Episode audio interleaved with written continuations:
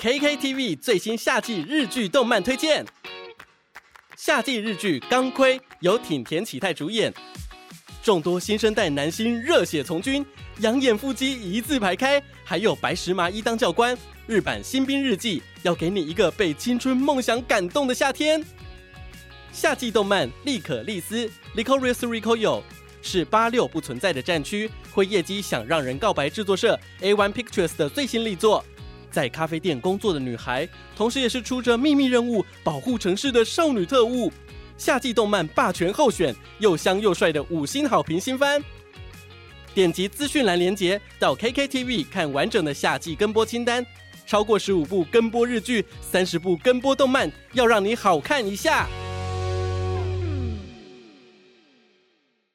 你会觉得说你去工作不顺利，是因为老板没有看中你的天分，然后你自己很了不起，你没办法做自己。但我也曾经抱着这样天真的自以为，等到后来越来越发现，我们就是后来慢慢失去梦想的中年人。应该说，后来我们发现，没有你在工作中，我们的价值其实职场中每个人都是一个棋子，但是厉害的人他会知道我怎么去玩眼前的这盘局。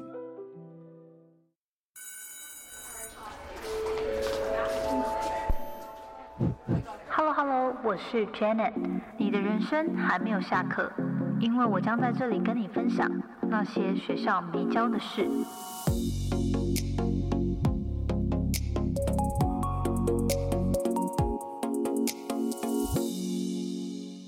好，欢迎大家回到那些学校没教的事。今天呢，我们很开心又回到我们大家很喜欢的人物专访。然后我们邀请到一位作家，是谭佑仪阿发，来跟我们聊聊他的职场心态，就是我们如何面对我们的职场，然后还有他个人在职场观察到的各种人生百态。然后我觉得非常多值得去学习。那阿发呢，在去年有推出他的新书，《今天的人设是专业上班族》。那我们今天就邀请到阿发来跟我们聊聊职场心态的应对。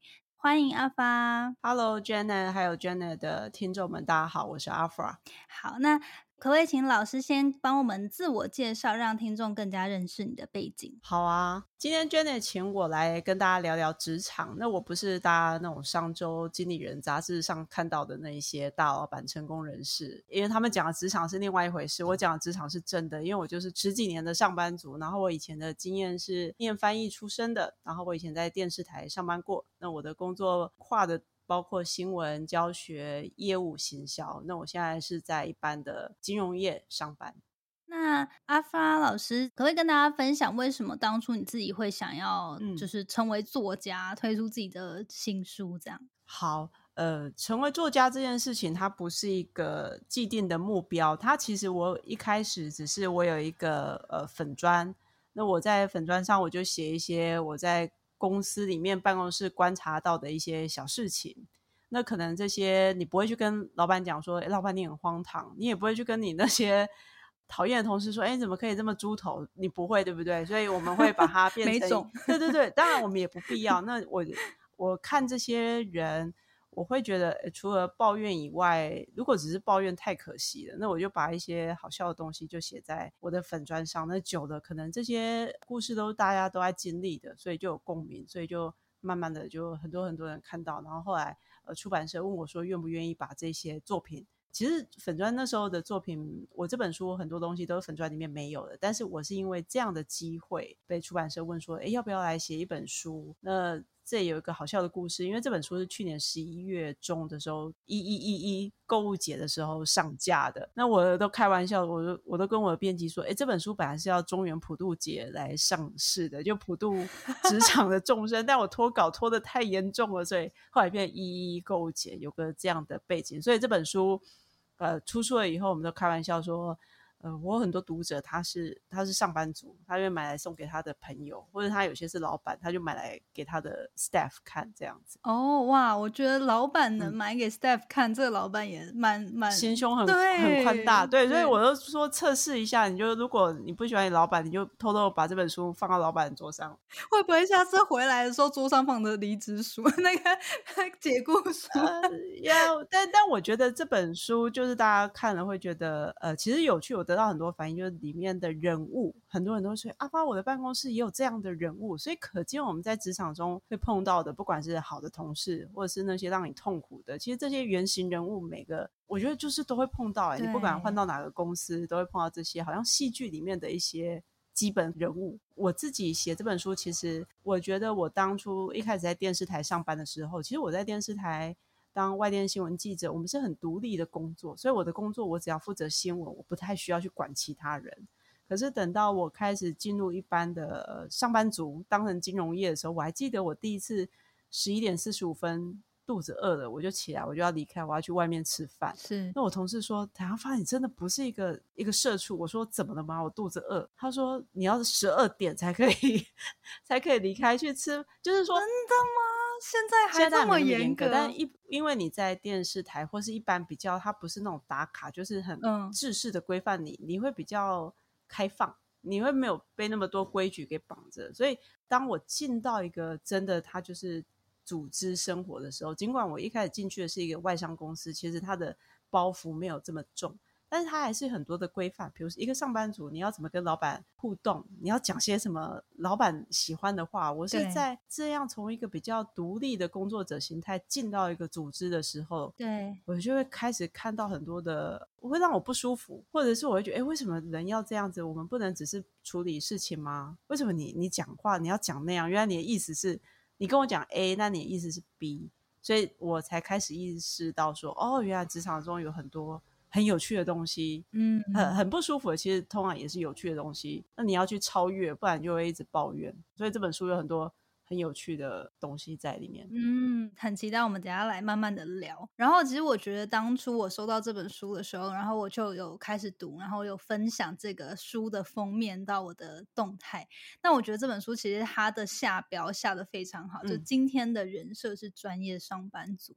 就是如果我们是以人设，哎，我我去当一个上班族，他其实是一个我人设的这样的心态。其实我觉得你很多职场上的问题，你会用不一样的角度去看，就是因为你是好像就是去演一出戏的感觉，就是哎，你有一个专业的形象或者一个特殊的形象，就是来面对工作的。所以我觉得这整个核心概念，我们等下来多聊，因为我觉得这个标题真的下的很棒。所以 Jenny 会不会想说，为什么今天的人设是专业上班族？一一一些有些人会觉得说，那你是不是上班都在演戏？其实听起来很负面。但我要说的不是去演戏，而是我本来我后来觉得，我们上班会苦，是因为你想要做自己。对，没错。对，上班你会觉得说，你去工作不顺利，是因为老板没有看中你的天分。对，然后你自己很了不起，你没办法做自己。但我也曾经抱着这样天真的自以为，等到后来越来越发现，我们就是后来慢慢失去梦想的中年人。应该说，后来我们发现，没有你在工作中，我们的价值其实大家都是职场中每个人都是一个棋子，嗯，但是厉害的人他会知道我怎么去玩眼前的这盘局，嗯，所以当我们要像那种围棋高手或者是下棋、西洋棋的高手，他必须看懂整个局的时候。你就不能掉在里面。就今天我是谭阿发，我就要演谭阿发。所以我后来才说，看我身边很多很成熟的同事，他们都会知道说，没有，我今天就是领钱来上班的，所以我要解决问题。所以有时候在某些情境下，我要当好人；有些在某些情境下，我要当坏人。所以我们把它看成我今天演的角色是什么，那个心态，保持一种专业的灵肉分离，我觉得这才能。在上班族的路上，你可以保持心理的平静，然后又可以做点有趣的事情。但不是叫大家就是说你就演戏演戏，因为久了，我是说真的灵肉分离。你做你不喜欢的事情，你可能你都不这样觉得，可是你又觉得啊，因为老板在讲，我就要应和他。这种长期的。灵肉分离是会让一个人生病的，但我这边要讲灵肉分离是，你要知道你是一回事，但是今天在工作中你怎么让你自己做自己，跟哎我要做一个有价值的人，帮公司解决问题的人有一个交汇，是是这样子的，嗯，对，而且我刚刚觉得你说那比喻很好，就是我们每个人其实都是棋子，可是真正有智慧或是有经验的人，他是在。好像他是在这个局里面，他是一个棋子，但是他又能同时让自己以嗯这个身份，让自己走向他想要的局势。对所以其实是有一个共同的目标一起去前进的。是而不是说，哎，你好像单纯的就是一直被利用这样，而是你自己在这中间其实也是可以有所收获、有所成长这样。是，所以我觉得在工作中，其实我后来觉得它就是一个很重要的修炼，因为我嗯觉得在工作中，不管你的 level、你的直接是在什么什么时候，有时候我会发现，有时候直接很高的人，他想事情也想不清楚。对，不代表直接高脑子就比较聪明，没有。但我觉得不管怎么样啊，我们也很容易啊。我自己也会看那种，我我有时候常常笑别人，就说你的职位是经理，但是为什么你的能力像助理，或者你思考的东西，这这这比较命。我们当然不会这样跟人家讲，但我的意思是说，我觉得在职场中，不管哪个 level，你想清楚自己要什么，这件事情是很困难的。而是在职场中修炼这件事情，所以我们下好棋，就是因为你把事情看得清楚，你就我不知道 Jenny 有没有下过棋，我不太会，就是我可以看知懂那个对我们概念，但我们可以理解，对，你就不会困在哎，我只能下这几步，而是你要看出来，哎，我等一下再下。我我记得我有个长官，他跟我讲说，我有一次我问这个长官说，哎，你为什么想事情想的这么透彻？他就跟我说，因为老板交代他事情的时候，他不会只是想说，哦，老板跟我要 A，我就回答他 A 怎么做，他永远再去多想三步，哦，老板为什么要跟我要这个？背后的意义这样？我这件事情会跟哪些人有关系，所以他多练习这件事情的时候，他看事情、想事情就会想的比较全面这样。对，所以我就觉得嗯，同样在下棋，你看事情的角度不一样，就会决定你是这个组织里面的哪个 level 的人。是是是，好，那当然就是我相信很多人就是可能听众们他们是社会新鲜人啊，或者大学生刚要迈入职场，可能我们可以先以他们的角度来探索，因为其实阿发老师在这本新书呢，里面其实谈的故事非常多的面向，其实我觉得也包含各个不同职场里面的阶段可以去探索。那细节当然可以去看书。那我们今天主要会几个阶段，我自己特别好奇来请教老师这样。因为相信现在迈入五月嘛，很多就是现在的学生们都准备要毕业了，然后可能很多人准备要面对求职这部分，会有很多的不安啊，或者是就觉得啊很茫然，不知道到底该怎么样去，就是找到一份自己觉得很适合的工作这样。那我觉得在书里面就是有讲到一个部分，我特别的有感，就他就是讲到你这边有谈到说，面试其实有时候是靠有没有看对眼，那有时候你优秀不代表你就是会被保证录取这样。嗯然后我觉得这部分就是真的还蛮有感觉，因为像我之前在美国也是，其实我那时候我念的硕士是算是美国排名蛮前面的学校，然后当然我的同才也非常厉害，那我那时候就会觉得说啊，就是这个名校出来了，应该是要蛮顺畅，可以进到一个很不错的职位。但是你可以看到，就是不管自己或是自己同才，还是很多时候会在面试上遇到很多的挑战困难。那不见得说，哎，他真的学校成绩特别好，或者是他人特别优秀，就可以真的进到他可能心目中最理想的职位。那这部分可不可以跟大家分享，就是你自己的一些体悟？这样，嗯嗯嗯嗯，我我觉得分两种，有时候我刚才在开始录音前，我在跟 Jenny 分享一个笑话，就是我一个朋友，他们最近公司在找人，然后就收到一个 message，就有人说，哎，请问你们公司在应征的这个职位是怎么样啊？是那是一个很 junior 的工作。他说：“这表示我进来要当助理吗？哈，如果是这样，我就不进来。那请问你们的那个薪水薪资是怎么谈？是那当然公司就会说，哦，我们是看你的经历啊，然后我们也会配合劳资法。然后这个求职者就还教训这个公司，就说：我跟你讲，你你们如果现在这些现在公司以劳基法为主，已经不 OK 了。”然后他就不来面试了。那当然，呃，这好笑的是，这个人的经历，他好像只有什么打工的经验，所以我们一看这个人就自我感觉非常良好嘛，所以这种人就就不管他怎么样。但是我现在要说的是，是面试的时候，我们也常常像 Janet，我们都有这样的经验，就是对我可能会觉得我不够好，或是我会觉得说我要像其他人这么优秀，我可能才得到某些机会。所以嗯很多时候我们碰到我们想做的事情的时候，我们就下意识就觉得，嗯，我可能没有机会，我就不要试了。我之前有个朋友他在微软，他是负责招募很多实习生的，招募很多 MA 的，然后就发现好奇怪，他收到的这些履历很多都是国立大学的，对，可是因为他是学性别、学多元文化的，所以他会去找一些不一样的，可能女生啊，或者是一些私立学校或者一些特殊的背景。那等到这些人进来的时候呢，他有时候就跟他们聊说：“哎，为什么我很我常常收到国立大学的，就这种科大，就是很优秀的学校。”然后这些人就会跟他说：“哦，其实因为因为一般人看到微软在招募，就会觉得说。”我如果是私立学校，我可能没什么机会。对我如果是呃，好像是那种科技的，那我是文科生，我又是女生，我可能没有机会。对，那我同事要跟我分享这个故事，我们在说傻子，就是 很多时候到底是谁？因为今天可能是因为碰到我同事，他是学多元文化的，所以他会愿意给不同的人机会。嗯，可是很多时候我们是败在第一关，你自己觉得我条件不够，是好。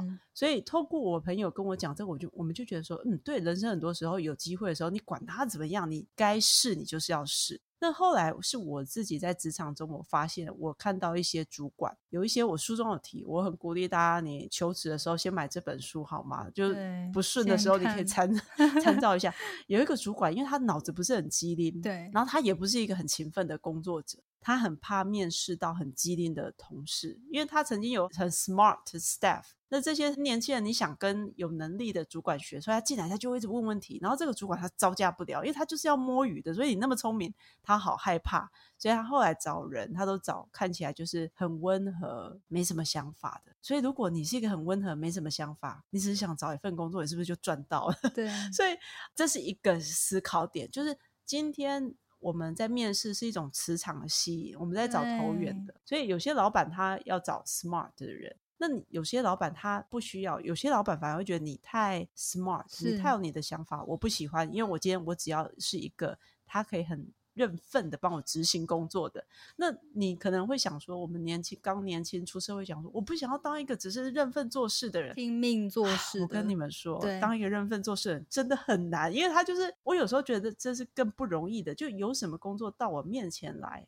我把它做好。我觉得负责任是一个被低估的特质。有时候我们都鼓励人家有企图心，可是你有企图心，你就有时候就会眼高手低。可是我反而。在职场看到很多，他很负责任，他很认份，他就有什么我就把它做好。这种人，是他到最后他拿到很多的机会。所以面试，如果我鼓励，如果你常常自我感觉不好，就是你常常觉得自己还不够优秀，特别是因为我觉得我们从小念书啊，爸爸妈妈这这个学校教育就是教我们，你只要考试考好，你就会得到你要的。出社会以后，你一定要卸除这种东西，不。你有时候只是因为长得可爱一点，你机会就比较多，这也是 OK 的啊。或者有时候个性比较好，人家比较喜欢你，你的机会也比较多。也就是我们每个人的筹码都不一样，所以当有时候你看到有些人，他好像表面上没有你优秀，他可能是那个考六十分的人，可是他得到你要的，对你可能就会。过不去，可是我反而很鼓励。如果你是职场新鲜人，甚至可能你也工作了很久，但你还是看不开。我也有过那样的时候，过不去。他凭什么？他没有我优秀。是。可是后来我就学会，我会去观察，诶，他到底为什么他可以得到他这样的机会？我会去观察。一个人他是什么样的脉络，什么样的机缘，他得到这个东西。那有时候我们带着好奇的心去观察，那也蛮好的啊。就每个人他有他的机会嘛，他有他的 gift，所以别人有他的机会的时候，你觉得哎蛮好的，那过不久就会有你的机会。所以我觉得这个是很多职场新鲜人需要练习的。对，我觉得非常棒，而且我想要 echo 一下，就刚刚讲到说，哎，就是很多人可能会觉得自己不够好，然后就不去争取这个机会。然后我就记得我曾经好像有看过一个统计，就是说大部分的他就是统计男女性在求职上面的那个心态。哎，他就说，呃，就是因为我们职缺可能都是有他会列那个需求嘛，然后他说，就一般男性如果自己有符合大概六十趴，他就会冲了，他就去申请。可一般女性，她已经符合九十八趴了，她还不敢去求职，因为她觉得她就是那两趴还没达到。哎，对，我觉得这个很明显。我觉得男性跟女性，我有时候在开玩笑。如果大家看我的书或粉砖，我觉得男性的自我感觉是非常天生的一种，一般他自我感觉好到我不懂为什么，就是他们很容易自己只有一点点，他会觉得我可以。对，可是女生，我反而鼓励大家，就是嗯，我觉得女生有天性的一种谦虚，或者是觉得我还不够好。是，我觉得女生这时候，我我不是学性别主义，但我觉得女生应该 站站出来。就有时候我们就是我够好，甚至我后来在有一次的工作中，我记得那个人资问我说：“你没有做过相关的经验？”我那时候去要做一个行销的，但是因为我做过这间公司的业务，所以他们要一个文笔好的人，他又把我请回去做内勤。是。那我记得我在面试的时候，那个人资就问我说：“哎。”那个阿弗尔，你好像没有这个相关的什么什么的经验。对，那我就直接问他说：“你想问我的是，那为什么我觉得我可以印证这份工作，对吗？”他说：“对。”我说：“因为我当过你们这间公司的业务，我懂这间公司的文化，所以里面很多人都是他会行销，但他不懂业务的生态，可是我懂。”所以，变成说，我在思考的是，我要怎么让这个人他愿意给我机会去做这件事情。所以，我觉得法兰克大家可以练习说，对，也许我没有那么好，但是我觉得，身为面试者，或像我们现在比较资深的，我们也会很欣赏。如果比较年轻的孩子，他跟我说，我觉得我在什么地方上，我觉得我可能没有那么好。可是我在某些层面，我我可以符合，我可以做些什么事情。所以我觉得自信就是不卑不亢，就是你知道我有什么跟我没有什么这件事情，你可以很诚实。那我觉得在职场中面试的时候，面试官他会很欣赏这种特质。对，而且当你愿意这样老实的说，什么东西我没有那么好，可是什么东西因为这是我做的不错，然后过去有什么样的作品啊或证明，其实我觉得他会吸引到好的老板。愿意接受你，他你可以那么坦白，也会有老板欣赏这样。那如果老板要一个都很棒的，你就放生他，这种老板没救了。是，对。而且我觉得刚刚讲到说，其实面试有没有被录取，真的有时候是缘分。那不仅是你跟这个面试官可能有没有对眼，或者频频率合不合，你是不是他想要的那种下属的特质，然后再加上我，其实我。我之前也是常常会有这种心理的坎过不去，直到有一次我就是因为我一开始在新创工作，然后有一次就是嗯。帮主管一起面试，然后呢我们就面试好几个都很优质的面试者，最后居然老板隔一周跟我讲说，我们就是我就想说，哎，我们要讨论谁最后录取。就最后，老板那居然前几天，然后就跟我讲说啊，我们的那个就是接下来要进来的资金进不来了，所以我们这个职缺就关了。所以我后来就在那个那个当下，我就真的意识到，很多时候你没有上一个机会，真的不是纯粹你表现好不好，而是有很多就是缘分。就有时候可能资金啊，有时候就是对，而且而且有时候你拿到一个。职缺，如果你的个性刚好比较好大喜功，或者是自我感觉良好，你也不要觉得你自己很棒，那不一定。因为 我后来发现，有时候老板他在选一个东西，他其实明明比较，比如他比较喜欢 Jenny，因为他觉得他很棒，反应很优秀。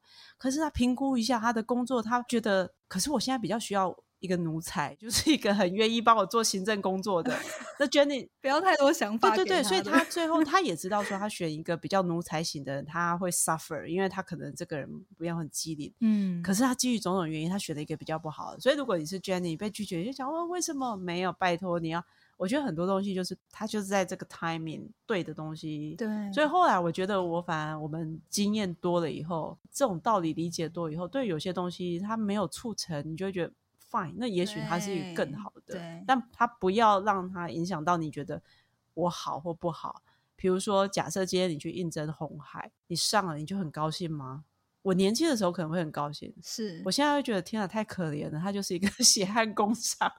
这我觉得很多东西就是相对啦，嗯，对，所以其实我觉得也是鼓励大家说，就是我们都尽力准备，认真的准备，但是对于结果就可以顺其自然，这样就随遇而安，就会有最好的安排。是是，而且我觉得每次的面试啊，或找工作都，我觉得都是一个很好检视自己，重新检视自己，我有了什么，然后重新包装自己，然后重新去。Deliver 自己给别人，然后测试看看，也许就没有人要买单你，你不要哭，就是 对，要重新看一下，哎，也许我我还要再耕耘一阵子这样子。是是是，好，太棒了。那接下来就是也会想要问说，那已经在职场里面的人，或者是说，哎，他顺利得到这份工作，进到职场，可能有很多需要这个新环境的适应。然后呃，就是我觉得我们就回归到主题，说其实职场就有如一个剧场嘛，要懂得自己的人设。那也要懂得适时戴上不一样的面具，因为它就会是你在职场很顺遂的一个超能力。嗯，因为其实我自己主要的工作经验大部分是在美国，让我觉得相较之下，其实没有台湾这么多的人际关系的潜规则，或者是一些与上司啊、下属相处上面的这些应该进退应对很多的 make up 这样子。对于可能新鲜人他们进到职场，你会怎么样去建议他们？怎么样真的去看懂职场的人际互动，或者是说，哎，学习办公室的一些潜规则这样？我自己的经验是，我觉得我比较年轻一点的时候，我会追求自己很有用，就是比如说老板交代我一个任务，我就要立刻帮他解决出来。然后如果老板眉头一皱或者怎么样，我觉得哦天啊，我是我是个蠢蛋，我没有做到好。所以这样的个性很容易有压力嘛，你就一下子就觉得说天啊，我我不够好或什么的。可是后来我发现进到一个职场，我们该做的就是你不懂就要多问。嗯，我所谓多问，因为我的个性有时候会钻进去就先做，可是你做出来，老板就眉头就皱，因为他跟他想象的不一样。然后我后来的理解是，我们每个人对一件事情、一个任务，你用嘴巴讲的，每个人理解都不一样。对，哎，你这个东西可不可以把它做好？就是要这样这样，老板就会跟你讲，好像很容易嘛。那你就照哦，原来你是要这样，那我就做出来。他说老板不是啊，不是这样。对，所以后来你知道，我有一个朋友，他是摄影师，他在拍照的时候，他的客户就说，哎，那。摄影师，我想要那种呃唯美风，你知道唯美风形容词很可怕吗？什么叫唯美风？所以他后来就会对，因为你的唯美可能是我的惊吓，但 但反正他，反正我的摄影师朋友他后来理解，他就叫他客户那一早你喜欢哪一种风格，我们来讨论。所以它就是一个有凭有据的东西。嗯，那我觉得在职场中，我们刚进到一个环境。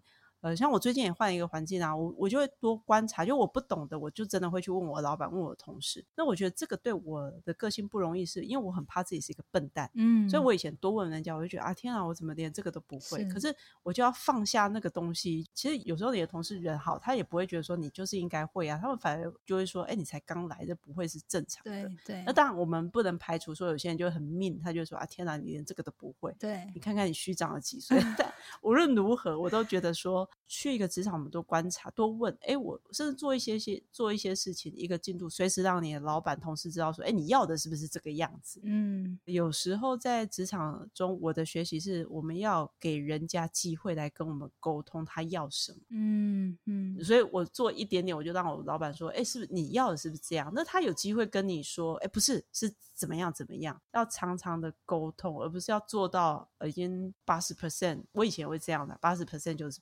Percent 去给人家看，这个训练是我在做新闻的时候，有一次我的召集人他就跟我说，如果你的新闻，因为我们做新闻十二点跟晚上的六点那是 prime time 黄金时段，所以如果你那个时候新闻没有写出来，然后你要 on 新闻的，所以我的召集人就会跟我说，如果你的新闻没有出来，你写再好都是零分。我的意思说，所以后来到职场中，我也觉得说，那一开始我们进职场，我们多观察，甚至被骂，有时候被骂就是。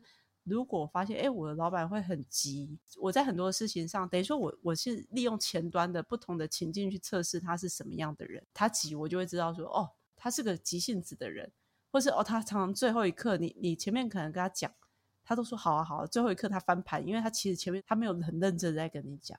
所以我就要想办法怎么样去确认他的他要什么。所以我觉得做人不是说你一直说啊，Jenny 你好漂亮哦，老板你很英明。我觉得不是这样子，而是你怎么让人家产生对你的信赖感。对。而所谓的信赖感，就是你让他知道说你是愿意沟通的，然后你也让他知道说，哎，我现在手边在做什么，给人家安心感。嗯。我觉得我觉得学这个东西是呃，不管你是之前资深，都是。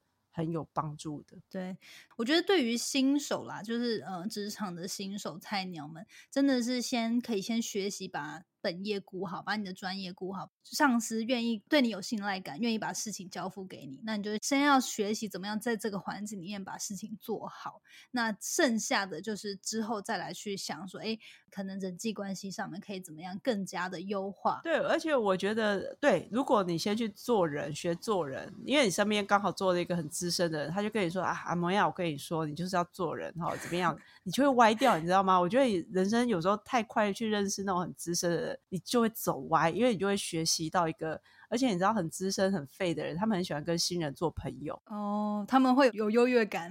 对对，他可以教你，然后玷污你一下。但是我我常看到这种很资深的，他就会带着一个很年轻的，然后就会好像教他很多潜规则。但其实我觉得大家要去练习，你不要很快的那个叫什么结盟嘛，就 align，你很快跟很多人变成很好的朋友。我觉得反而去观察不同的人，他们怎么样的做事情。而且我有一次有一个老板跟我说，你知道老板为什么都会一直？我觉得 Jenny 很可靠，我就什么事情都交给他。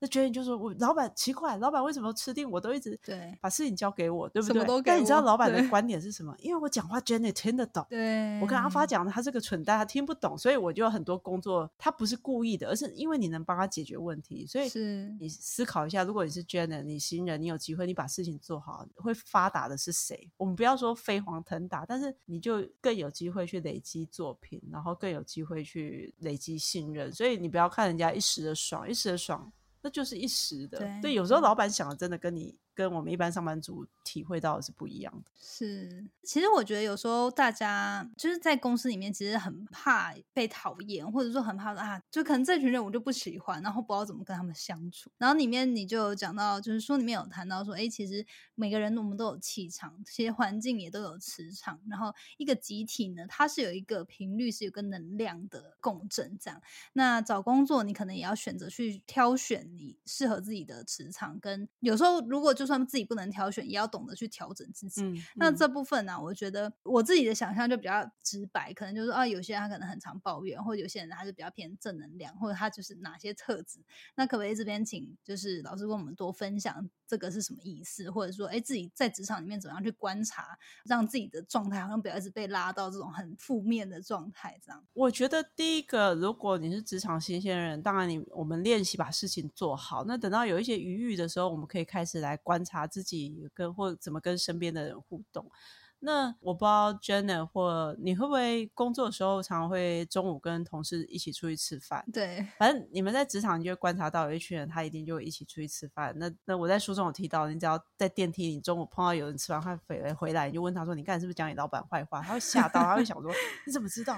因为上班族一起吃饭就是骂老板，他还能做什么？但我的意思是说，因为人的设计，我们喜欢有归属感。嗯，所以在一个团体里面呢，我们为了要有那个归属感，我们会很下意识的去配合人家。而当然，我觉得跟同事建立好的关系，偶尔去吃吃饭，蛮好的。是，可是如果你发现大家常常在一起抱怨，那久了，我觉得抱怨它是一个像吃糖一样，它会习惯。嗯，所以大家抱怨，我的书里面有提到，我在电视台的时候，我们也是有一群好朋友。那当然，主管也真的是蛮讨人厌的。那我们每次碰到一起就一直骂主管，那骂到后来有一次，我就想说，嗯，他真的有这么糟糕吗？或者是有些小可能只是小事情，它被我们放大了。所以我后来就开始觉得，我们要很 aware，不要去变成，或者你自己，我觉得人都有情绪，那你在抱怨、抱怨、抱怨，你可不可以有点意识到说，我现在可能一直在抱怨，这是一种，就是不要让自己成为负能量。然后另外一些，嗯我们身边常会有一些歪掉的人。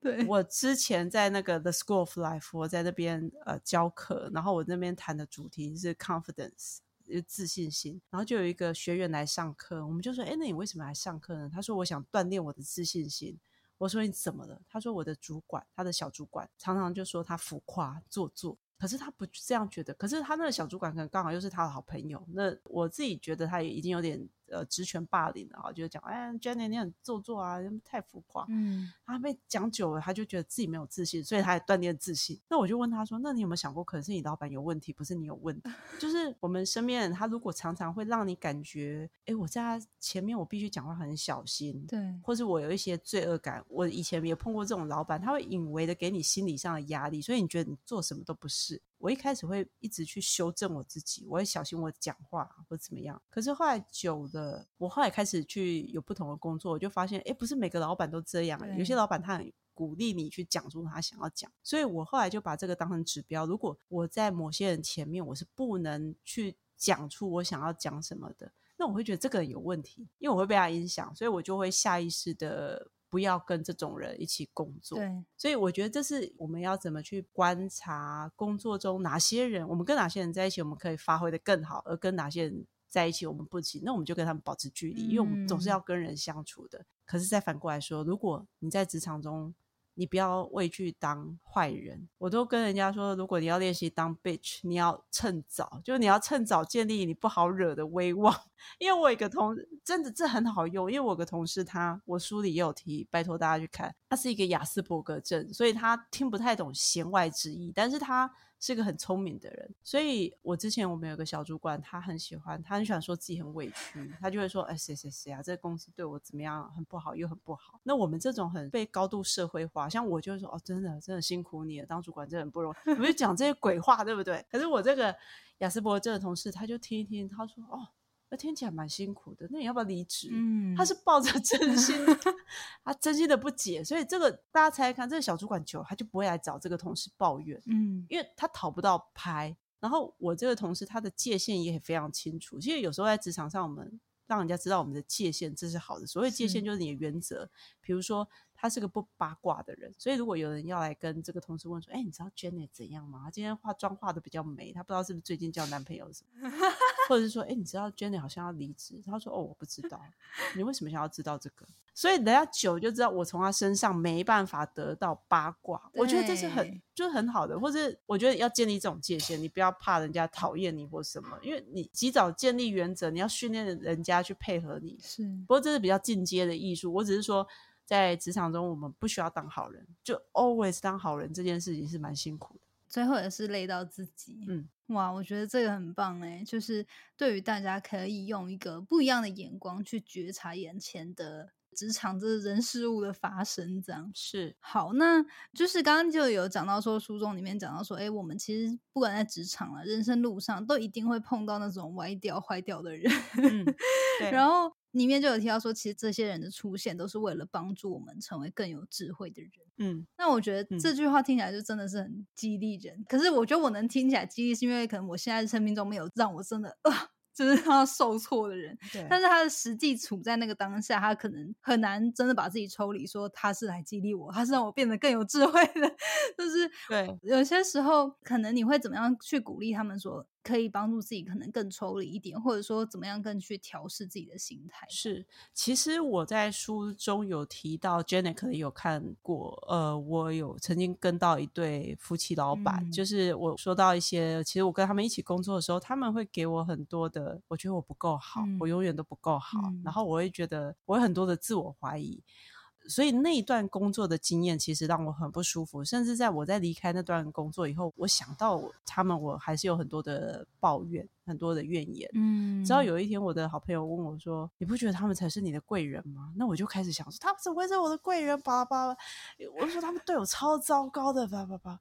但我朋友就说：“可是如果不是他们就这样对你，如果你不是因为受不了你离开，然后你就发现其实你有更好的选择。我离开他们，我的人生每一天都在走上坡，就是因为他们带给你的这些低潮挫折。我觉得有时候我们太期待人生是一帆风顺，我要所有的好，可是不可能，因为我们就是会碰到让我们。”自我怀疑的人，对打击我们的人，那我觉得我那时候刚离开这个不 OK 的老板的时候，其实也许啊，我常常在想，对那个老板来说，阿发才是不 OK，就是一个不受教的员工。但我觉得人就是好奇怪，他会有一种缘分，我跟他们一起工作，然后我的一些不舒服到我离开。那我们后来切换一个观点，如果我在跟年轻的自己去讲，我会想说，我会问我自己，我可不可以负起责任？比如说我在那一年，我明明觉得我不舒服，我要离开，可是其实我不敢离开啊，因为我觉得我如果离开，他们就会说，你看吧，我早就看到你就是这种虎头蛇尾的人，就是我我离开，我看到我我太想证明我自己的，我其实更应该相信我的直觉，就是。这一对夫妻是工作起来不舒服的，我应该离开。应该说，我们如果每个人都可以为自己负责任，嗯，你今天碰到不舒服、不顺遂，你觉得他是想要教会你什么？我觉得教会你什么，可能听起来有点太，对很多人，他现在正在 suffering，他说。天哪！你们在讲这什么东西？对，但我的意思，我不想学。对，或者说，可是你要不要负起责任？因为我觉得，比如说，我留在不 OK 的人身边，不管这个不 OK 的人是你的另外一半，或是你的老板，那就是你的选择啊。嗯，如果我们每个人都对我们的处境负起责任，那我可以怎么去对这个不舒服去负起责任？比如我老板很糟糕，但总总是沟通不来吧吧，我老板是超坏的，我们。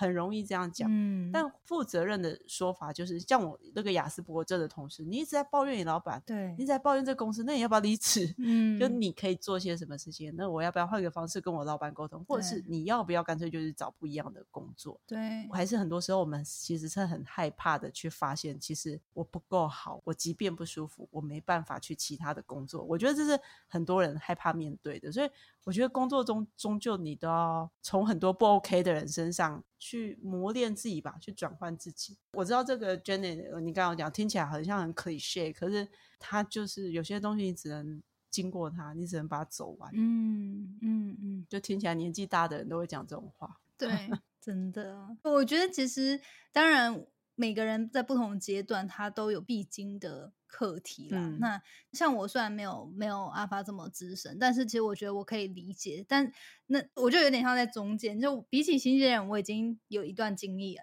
然后我就觉得啊，那些事情就是这样嘛，你就你就怎么应对怎么应对这样。但是现在也会有让我卡关的点，所以我觉得每个人生阶段都一定是会有说，你就是那种有些遇到有些人就是真的是觉得啊，就是气得痒痒痒，或者就是真的是很心痛啊，很心酸呐、就是很多情绪。